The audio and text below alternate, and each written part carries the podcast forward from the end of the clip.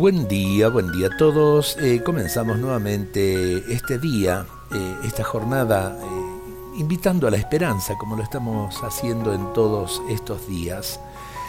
por ahí mucha gente se siente acosada por el mal, algunos también piensan que el diablo es como que los está acercando y yo creo que tenemos que aprender a confiar más en el poder de Dios que en el poder del mal. Eh, Monseñor Pérez decía una frase muy linda, ¿por qué tenerle miedo al diablo que anda suelto si el Espíritu Santo también anda suelto? Eh, compartimos esta oración de San Patricio, seguramente muchos de ustedes la conocerán, pero es para eh, cubrirse justamente con la fuerza de Dios, con la gracia de Dios, con la gracia y la fuerza de la fe contra el poder del mal. Me eleva hoy una fuerza poderosa la Trinidad me llama y confieso al autor de la creación.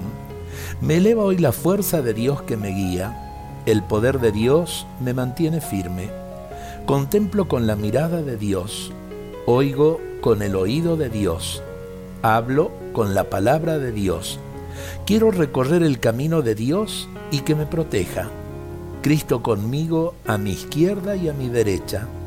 Él es la fuerza, Él es la paz. Cristo conmigo siempre ya está tendido, sentado o de pie. Cristo en lo profundo, Cristo en las alturas, Cristo en la anchura.